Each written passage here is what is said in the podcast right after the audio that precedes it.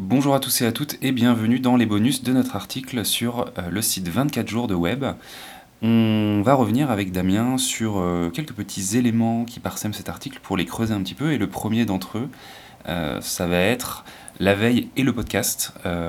comment, quelle relation il peut y avoir entre les deux et puis comment nous, quelque part, on se sert ou pas du format du média podcast pour euh, tout simplement faire de la veille et, s'inspirer. Euh, c'est vrai que pour commencer, euh, moi j'écoute beaucoup de podcasts à titre individuel et alors, sans dire que du coup j'écoutais du podcast pour faire vraiment de la veille euh, professionnelle, de la veille en design, euh, c'est euh, clairement quand même une pratique qui m'inspire énormément. Je pense notamment au podcast de Studio 404 ou au podcast de Douzbek Erika, qui sont du coup dans des thématiques techniques un petit peu qui explorent les usages des mondes de demain et notamment les usages numériques et donc qui font que évidemment ça m'inspire parce que bah, on va y parler intelligence artificielle, on va y parler euh, web, euh, application, euh, expérience utilisateur, ville connectée, etc., etc. Donc du coup, c'est vrai que moi, j'ai quand même un peu ce rapport-là d'écouter dans un podcast et de me nourrir, de nourrir ma veille pendant ce, enfin, grâce à cela et notamment dans des temps de travail. c'est vrai qu'on en parle un tout petit peu au début de l'article. moi, j'ai aucun problème à écouter des podcasts en travaillant quand ce sont des tâches qui sont relativement euh, simples d'accès, comme des tâches de production d'interface où on va vraiment décliner des écrans ou des choses comme ça. Euh, là, je peux vraiment me mettre un petit podcast sur les, oreilles et euh, du coup être un petit peu multitâche entre guillemets, c'est-à-dire écouter le podcast et puis réaliser les interfaces quand ça ne demande pas beaucoup de réflexion. donc voilà un peu mon usage c'est vrai que moi c'est vraiment comme ça que je suis rentré dans le l'univers euh, du podcast. Je ne sais pas si euh, toi, Damien, tu as une expérience par rapport à ça ou pas?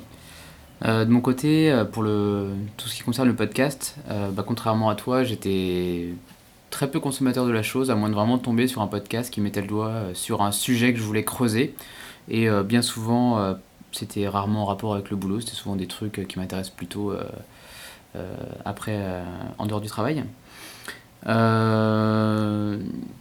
Ceci dit, c'est vrai que d'avoir euh, fait ce format podcast, euh, Salut les designers, euh, bah, je dois l'avouer, donner plus l'appétit de la chose, parce que du coup, je, je, me surprends à vachement plus fouiner sur, sur Spotify, sur SoundCloud, des, des podcasts qui pourraient m'intéresser sur divers sujets. donc, clairement, ça m'a amené à devenir consommateur de, ce format, ce, qui est, ce qui est intéressant du coup.